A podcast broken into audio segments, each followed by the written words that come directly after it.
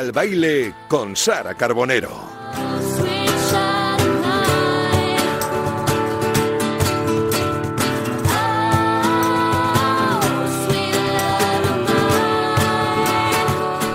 Bueno, pues aquí seguimos en tiempo de T4, seguimos en Radio Marca, tiempo de que siga el baile con Sara Carbonero.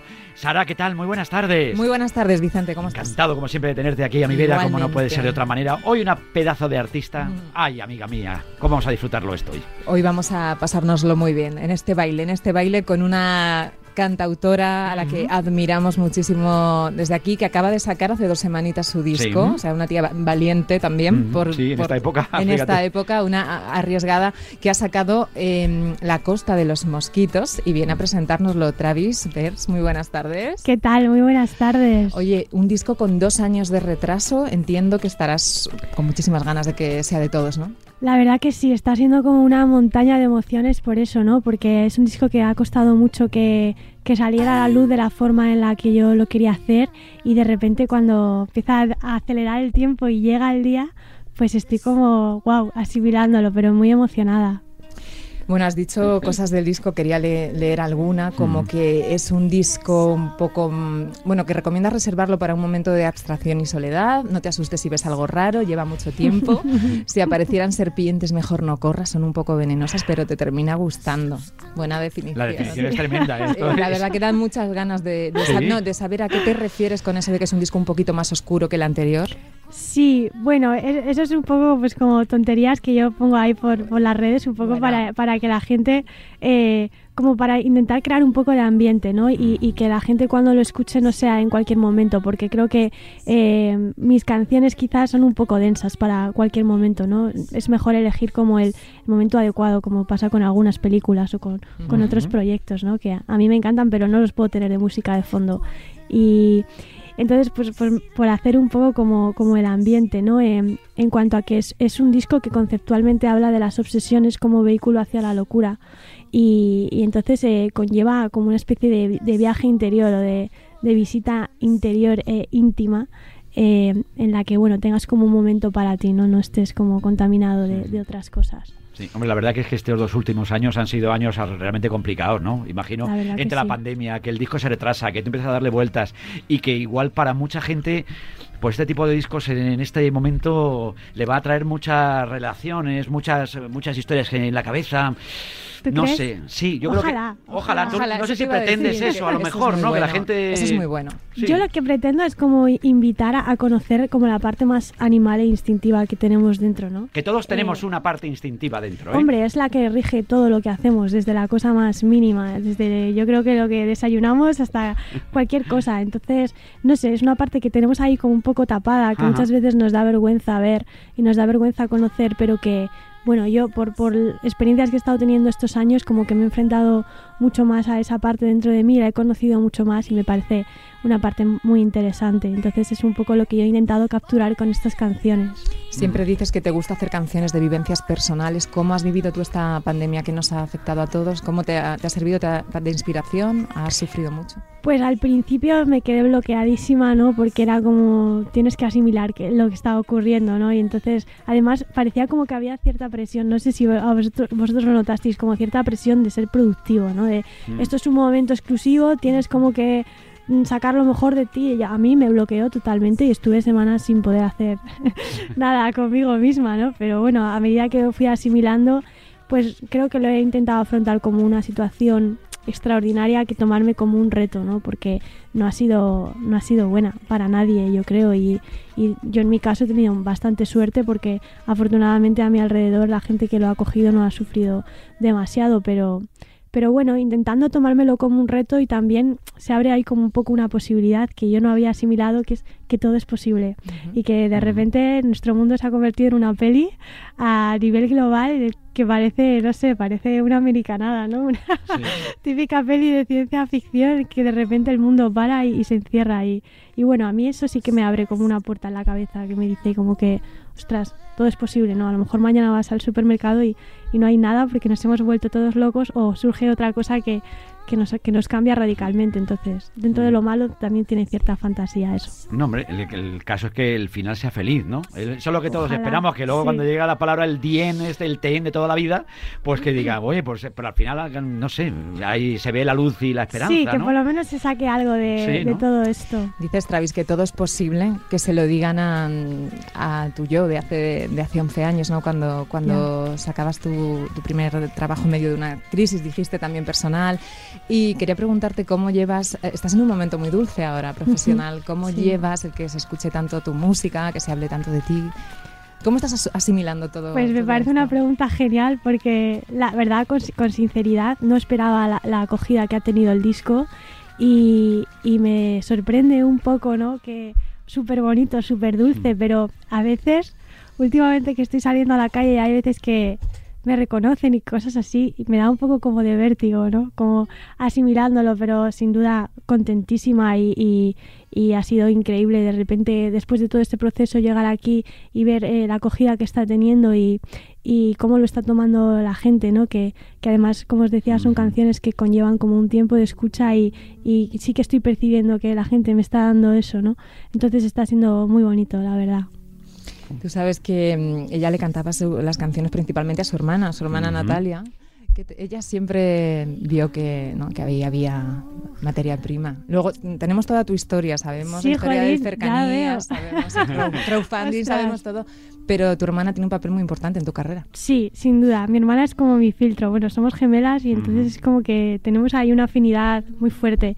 Y, y entonces casi siempre ella es como mi filtro un poco de Mm, a veces ni siquiera te puedes fiar de ti mismo, ¿no? Porque de repente un momento te condiciona para pensar de una forma o pensar de otra, pero cuando tienes una afinidad tan grande con alguien en el que puedes confiar, no quiere decir que todo lo que me diga vaya a misa, pero sí sí me pone, me ayuda muchísimo a coger perspectiva y, fue así desde el primer momento, ¿no? El, primer trocito de canción que, hice se lo enseñé a ella a la primera y la reacción que tuvo me, me, abrió un mundo dentro, ¿no? y fue como pues esto es lo que quiero hacer y esto es a, donde me voy a dirigir. ¿Ella es mayor que tú? Bueno, es que, somos, sí, pero uno sale antes que el otro, ¿eh? Esas cosas pues sí mira, me, me, sacaron a mí primero, pero porque estaba ahí medio moribunda. sí, ay, pues, sí. Sí, sí, sí, me sacaron a mí primero. O sea que eres una superviviente ya desde el principio, desde los orígenes. Sí, un poco. No, míralo, míralo desde ese punto de vista. ¿eh? ¿Y habéis hecho alguna vez esto de cambiaros alguna, alguna historia graciosa? hubo algún amago, algún amago, algún intento para selectividad, pero, ah. pero hubo conflicto de intereses y al final no cuajó. pero así que recuerde, no, alguna broma hemos gastado, pero no, no cosas muy importantes. Bueno, hablábamos antes de esa historia tan de lucha que tienes detrás, ¿no? De constancia, los seis años de empezar a tocar un instrumento y cantar, sacas tu primer disco, como decía yo antes, gracias a ese, ¿no? ese crowdfunding y un golpe de suerte también, ¿no? ¿Nos lo cuentas tú cómo fue? Pues fue muy bonito. Al principio no me atreví a hacerlo porque, claro, eh, no me conocían más que amigos de amigos como mucho, ¿no? Entonces yo no había demostrado nada como para pedir a la gente que tuviera esa confianza. Pero sin embargo, al final no me quedó más remedio que, venga, pues lo voy a intentar y trajo sorpresas muy bonitas. Yo creo que concretamente la, más explosiva así fue eh, que me llegó un ingreso de 500 euros, que fue una recompensa que yo puse por poner. De Barcelona, ¿no? Sí, no esperaba que nadie pusiera eso, pero de repente me llegó un mail y, yo no me lo creía. Al principio pensaba que era algún tipo de broma mala, tal, pero ya me escribió y bueno, a día de hoy, eh, aparte de que es una persona que me ha ayudado a, salir de, problema en el que estaba, eh, pues es un gran amigo y, y esas cosas que te trae la vida, ¿no? De repente que Qué fuerte, me parece. Ah, ahora es tu amigo. Ahora es muy, muy amigo y, además eh, mi abogado y ah, una persona historia muy importante. Qué bonito. Hay más gente buena que mala, yo creo. De todas formas, pasa que los malos dan mucho por saco, ¿eh? Ya, yo también quiero pensar eso. Yo quiero pensarlo. Quiero pensarlo, sí. También las cosas malas llaman mucho la atención, ¿no? Mucho más que las buenas muchas veces. Pero las malas hay que dejarlas atrás. Hay que aprender de ellas, imagino. Tú has aprendido mucho, ¿eh? Hay que transformarlas, sí. Yo intento, intento. No, no, y lo que queda todavía por, por aprender. De momento aprendí a llamarse de otra manera. Que cuidado, que ese asunto es complicado, ¿eh? Cambiarte el nombre y decir, me llamo Travis desde hoy, vale. Sí. ¿Y, en casa qué decían? Decían, oye, pues bueno, La verdad que fue como, tuve mucho apoyo en ese sentido, porque yo al principio en casa no lo dije, simplemente empezaba en un centro nuevo, con gente nueva, todo nuevo, y allí me presenté como Travis. Y a pesar de lo que ponía en la lista, pues lo respetaron los compañeros, los profesores, jefes que iba teniendo y, y, poco a poco así, pues también cuando hablaban con mis padres les hablaban de Travis. Entonces ellos también fueron como asimilándolo y a partir de ese momento se convirtió como en una cosa ya oficial y que agradecí un montón porque me dio alas para otras cosas. ¿Por qué Travis? Pues Travis es porque me enamoré profundamente y, simbólicamente también del personaje Taxi Driver, que es, que es Travis. Y, y bueno, en ese momento de mi vida fue como eh, ver esa película y, ver ese personaje me, me, dio muchísima inspiración, porque era una película que, en la que yo esperaba todo el rato que pasara algo horrible o que él fuera una persona horrible. Y bueno, no quiero decir que esté bien lo que hace, mm. pero sin embargo el, el, mensaje y el objetivo es muy diferente, ¿no? Y eso a mí me lanzó un mensaje que, que me sirvió conmigo misma eh, como inspiración, que era el de romper con lo que se espera de ti.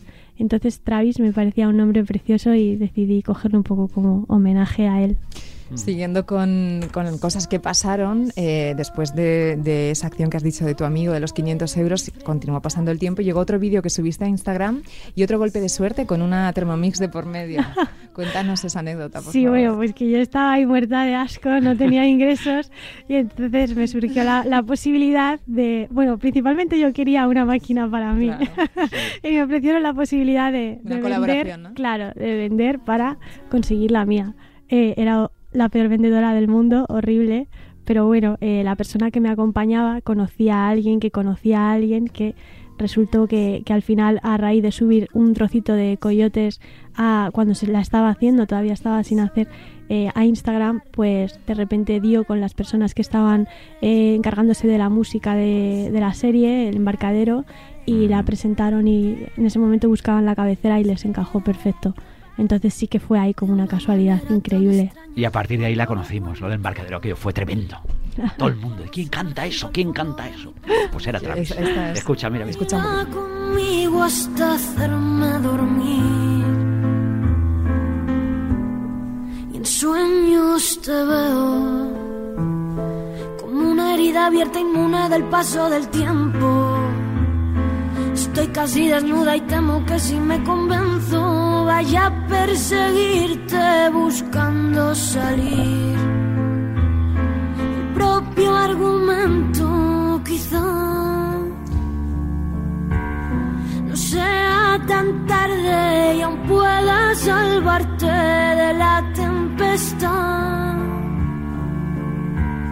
Por ti a cucharada me tomo los restos que puedan quedar.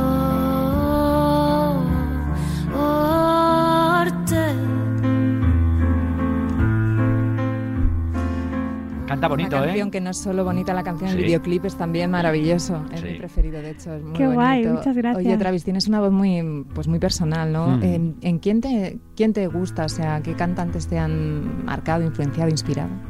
Pues mm, en cuanto a cantar, yo creo que mis, mis mayores referencias mm, son Amy Winehouse, eh, Chet Baker, Jorge Drexler.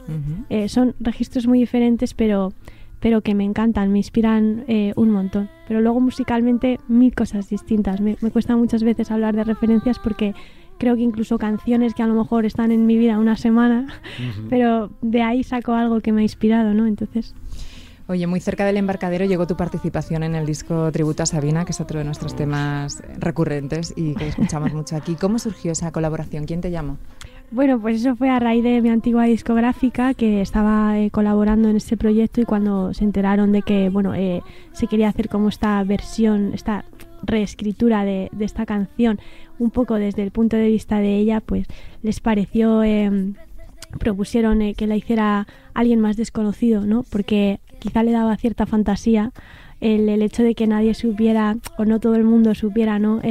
sobre todo comparándolo con el nivel que hay en el, en el disco, ¿no? Que hay gente que son auténticos titanes y, son muy conocidos. Entonces tenía como cierta fantasía eh, y yo creo que muy acertadamente que lo hiciera alguien que realmente pudieras creerte que era esa María, ¿no? Cantándole a esa exnovia de...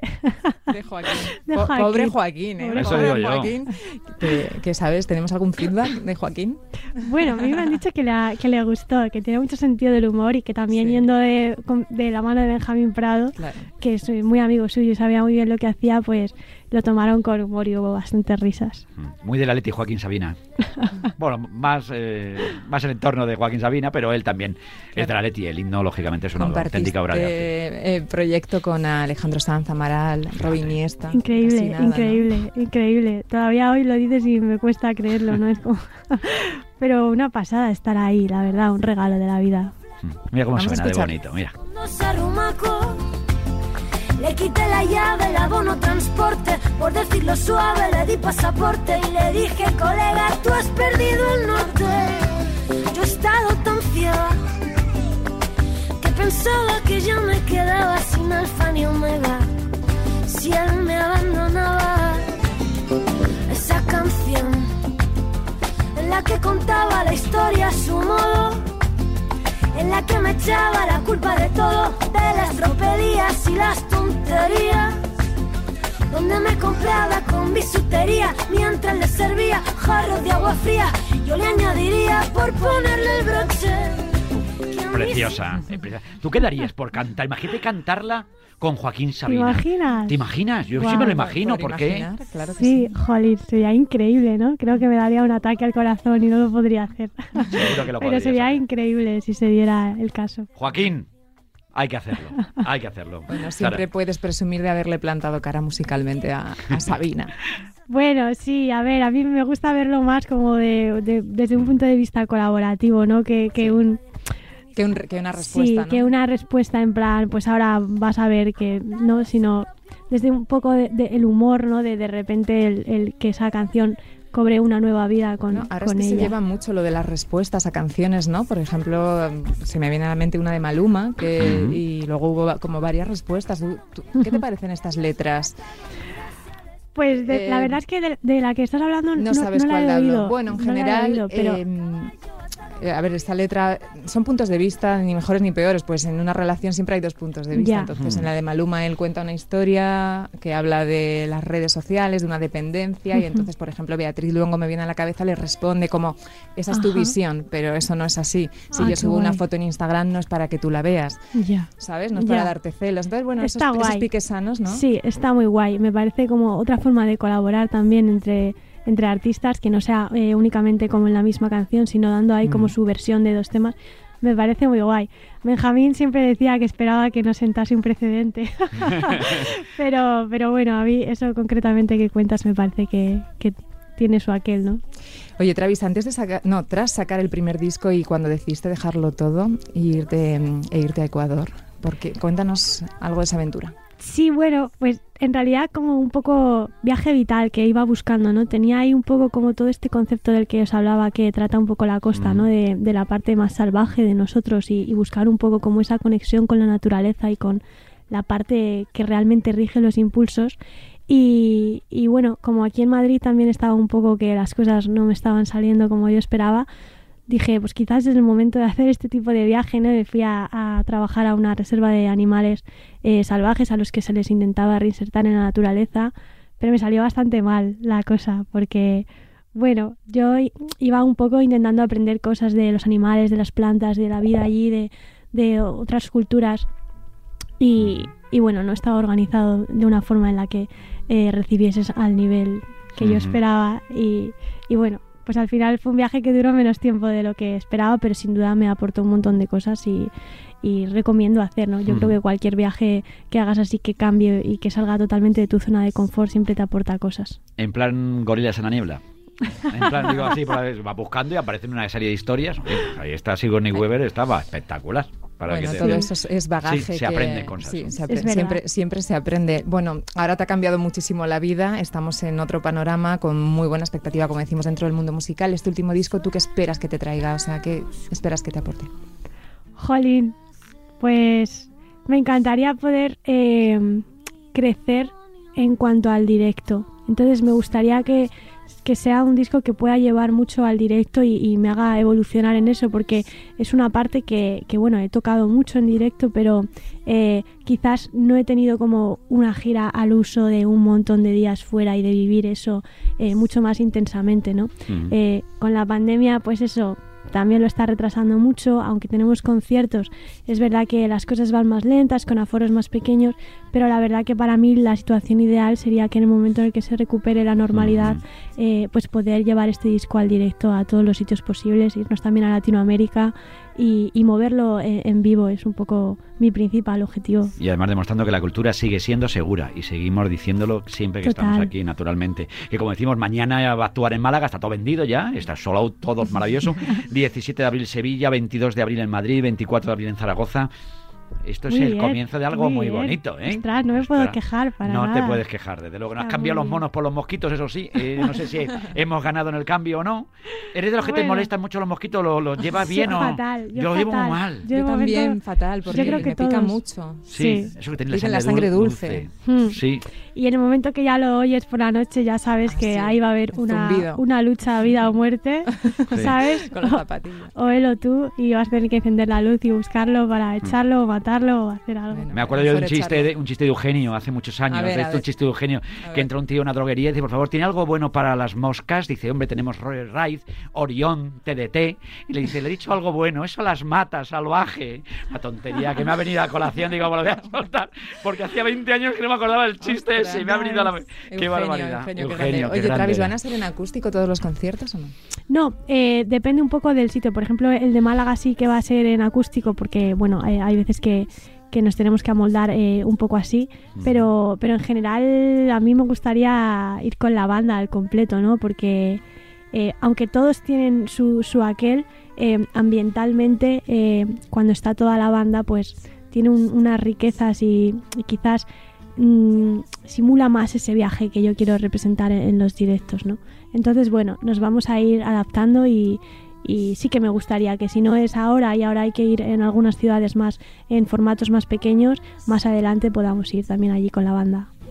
Pues eso es lo suyo. ¿eh? Aparte del disco, tienes algunas cositas por ahí pendientes. A mí me han chivado que tienes una canción muy bonita pendiente de estrenar que se llama Ama.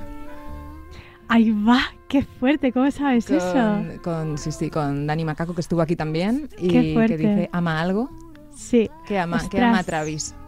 Jo, muchas cosas. Eh, la inspiración, sobre todo. Para mí la esencia de la vida es estar inspirado, tanto con lo que estés haciendo como en el sitio en el que estés. Para mí es la, magia que, que le da un poco sentido a todo. Y qué fuerte que sepas eso. Ojalá que salga algún día así. Aquí lo sabemos todo, ¿verdad, Carbonero? Hombre, Hombre desde luego que sí.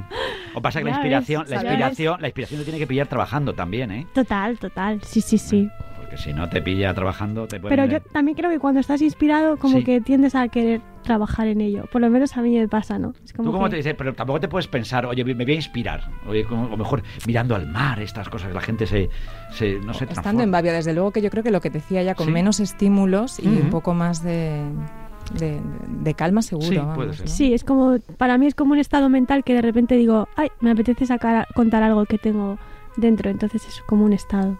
Otra canción de la que hablábamos antes, que otra colaboración muy bonita con tu otra bonita amigos también de Radio Marca fue ese Duérmete, que quedó precioso y me contabas antes que, que, hasta que no grabaste el videoclip no sabías muy bien lo que te ibas a encontrar. Sí, bueno, claro, porque, porque eh, fui al estudio y un poco me puse en manos de Tirta, que es el, productor, también eh, trabaja con, con Dani Macaco. Y, y, claro, me fue diciendo cosas y tal, un poco lo que querían y salí sin mucha perspectiva y me sorprendió mucho cuando escuché el resultado porque me parecía que había quedado muy, muy bonito. Estoy muy contenta con cómo quedó. Fíjate, vamos a escuchar un poquito, venga. Y si te ahogada entre tus sueños y estaré jugando como un niño, bailando en el corrillo. Y si te ves que no queda salida, y estaré guardando los suspiros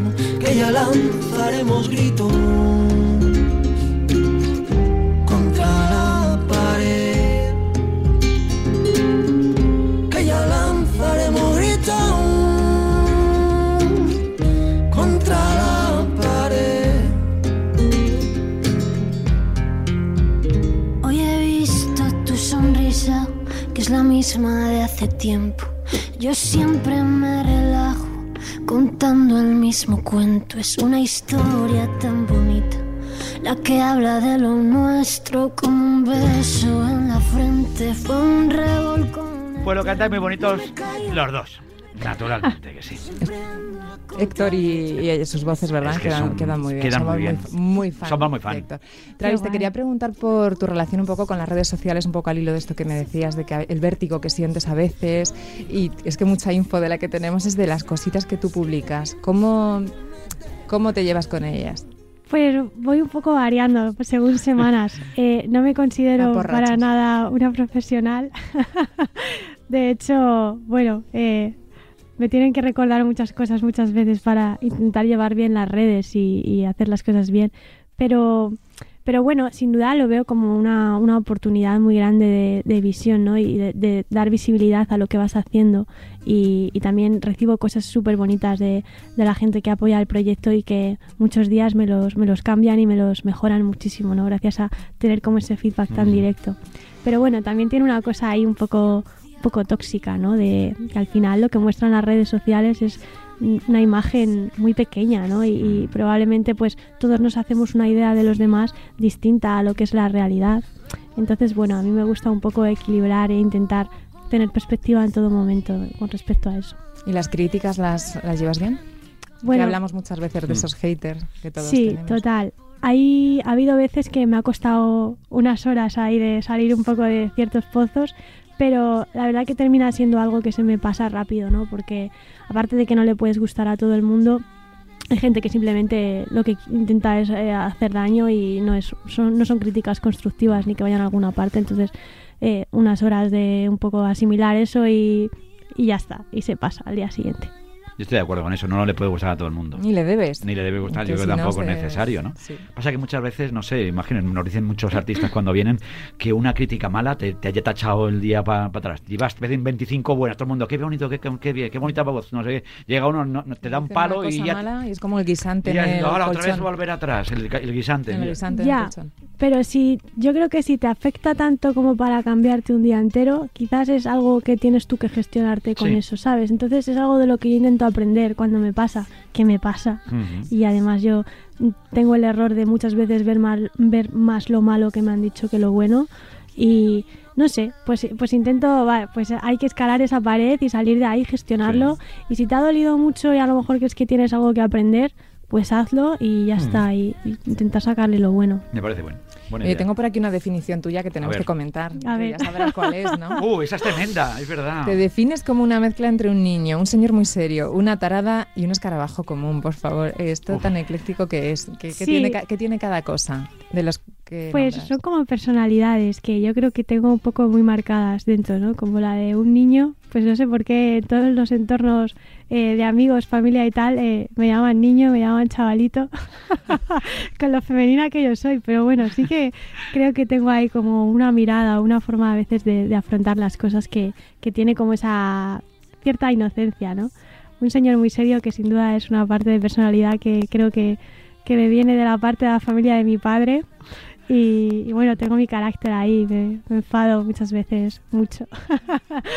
y bueno, una tarada, porque sin duda creo que tengo una parte de ahí que, en la que no hay nadie al volante y un escarabajo común, porque me siento muy identificada con el mundo de los, de los insectos y me parece un mundo muy mágico, ¿no? Y como una cosa que pasa muy desapercibida, pero que me gusta generar ciertas eh, semejanzas con eso, ¿no? Porque es una cosa que por un lado tiene el contraste de que te parece como fascinante, por otro lado nos da como repelús, no sé, tienen como una personalidad guay que me gusta. Oye, pregúntalo Jesús Quintero, momento loco de la colina, ¿en qué insecto te gustaría reencarnarte? Buah, me encanta esa pregunta.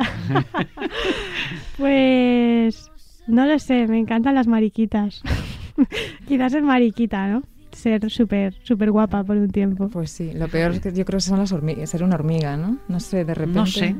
No me he planteado, yo es que me ha venido, me ha brotado, pero no, no me he planteado, imagínate. Yo me he acordado de un libro que, que se llama Maldito Karma, que yo leí hace un montón de tiempo, que precisamente es una periodista que se portaba muy mal en la vida y luego se reencarnaba en, una hormiga y era como, como un castigo. Bueno, ser un escarabajo patatero no me, imagino yo, pero fíjate, pujando, no lo veo, no lo veo. Ya pensaré, para la próxima la pienso esta. Bueno, algo un poco más, más, más eh, terrenal. En oso panda, en oso panda. yo me reencarnaba en un oso panda y me quedaba como Dios ahí, subido ahí. Pues haría falta, haría falta. Muchos osos pandas harían falta en este país, sí, desde luego que sí. Yo en un delfín, en un delfín. Qué bonito. Te reencarnarías en un delfín, Sara Carbonero. oye, tío, no saques... Titular, qué titularón, qué titularón más bonito. Ortega se reencarnaría en oso panda y Sara Carbonero en, en un delfín. En un delfín, muy Travis, que es lo importante. Y Travis en una mariquita. Oye, pues estamos, lo hemos abordado. ya lo dejo. ¿Cómo te ves dentro de un tiempo prudencial, unos 10 añitos? O sea, ¿tú cómo te ves? como dedicándote a esto, pero aparte de eso. Pues no lo sé, Sara, la verdad. No lo sé porque es una persona muy... Tengo la idea de vivir en el campo. Eso ahora mm. mismo es algo que es como una ilusión que tengo, ¿no? Me encantaría vivir en un sitio con monte donde tuviese eh, mucho contacto con la naturaleza, pero ni, ni, profesional ni personalmente tengo ni idea, ni siquiera en dos años, quién voy a ser. A día de hoy me encantaría mover mi música por el mundo en directo. Es como uno de mis principales objetivos y, seguir componiendo música que yo crea que me representa. Eh, buscar inspiración pero no sé quién voy a ser. ¿Tienes alguna canción bueno, preferida en el del último disco? Que... Sí, ¿no? tengo como... Tengo como... Sí, a ver, tengo varias preferidas, pero, mm. pero creo que Maleza, que es la última, eh, bueno, la última como canción, porque luego viene otra cosita, mm. pero creo que Maleza es mi, mi niña mimada de este disco. ¿Por qué? Pues porque no la quisieron. No la quisieron, ¿cómo no la quisieron? Para mí era una canción que representaba muy bien el momento en el que estoy y, hacia dónde me dirijo también. Y, bueno, es una, es una canción que en su momento generó mucha polémica con, mi equipo de trabajo y me, trajo ahí un poco por el camino de la amargura eh, esa discrepancia y la tengo ahí como como mi niña, un poco mi protegida. Te sientes identificada un poco. Muchas veces le pasa a la gente, ¿no? Dice, no, dice, no me han querido en un sitio. Y cuando consigues lo que estabas buscando, con lo que estabas soñando, pues no sé si le das una bofetada eh, virtual a quien sea o, al momento que estaba viviendo. Y dice, pues mira, al final no me he rendido, ¿no?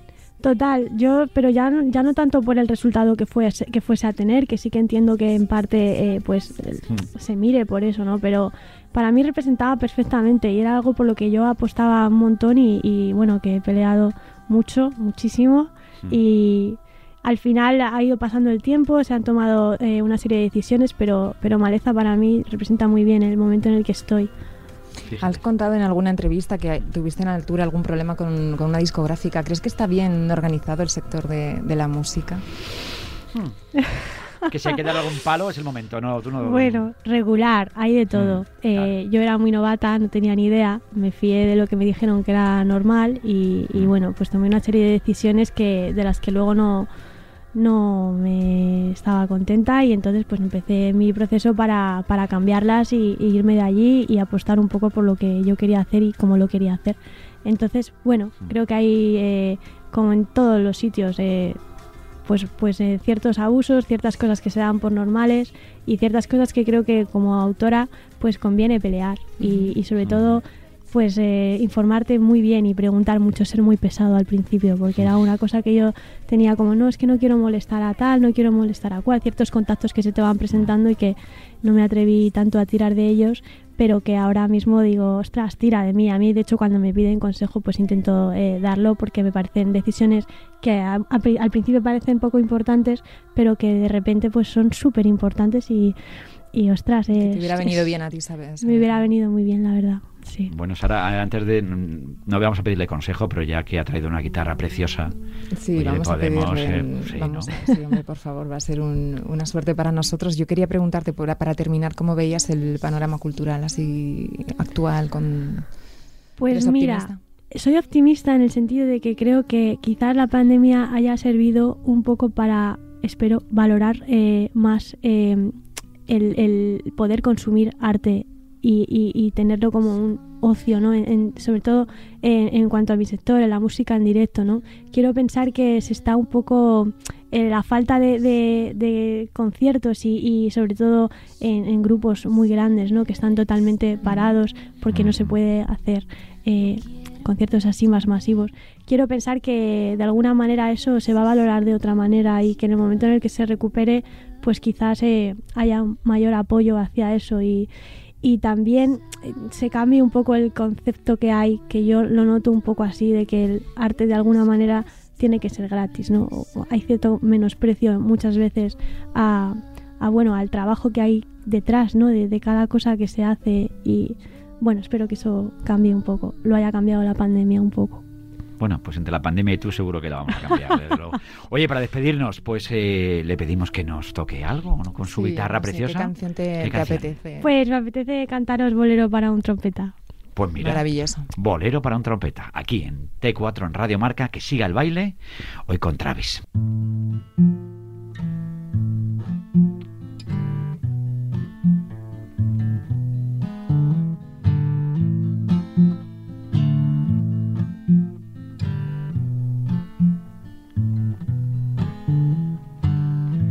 Desde lejos divisaba la brujería que haces con la voz cuando el aire que te pasa va de tus pulmones a mi corazón.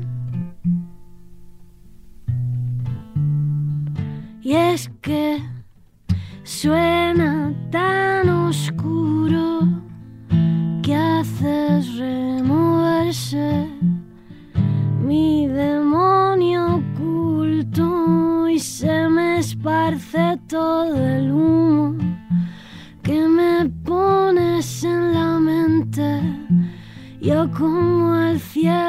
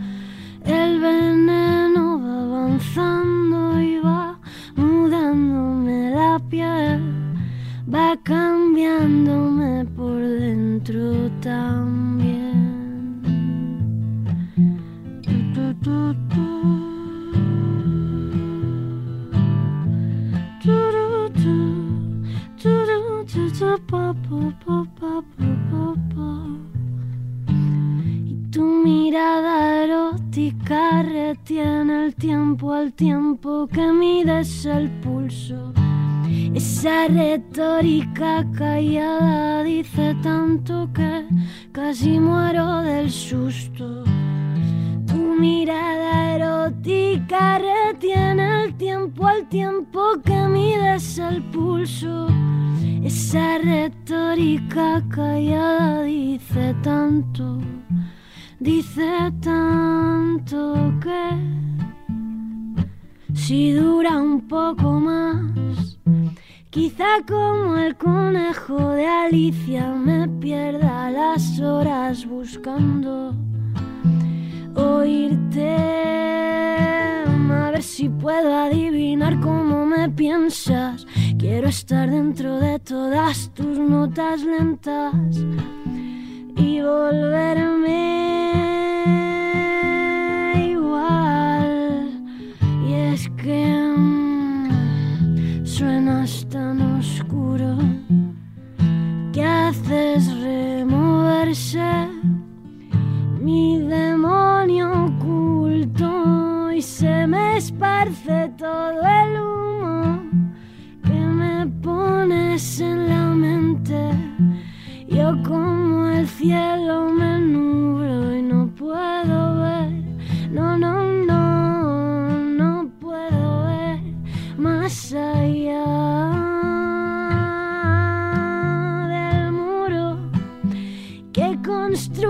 Tu conjuro para que no quiera oír a nadie más que a ti.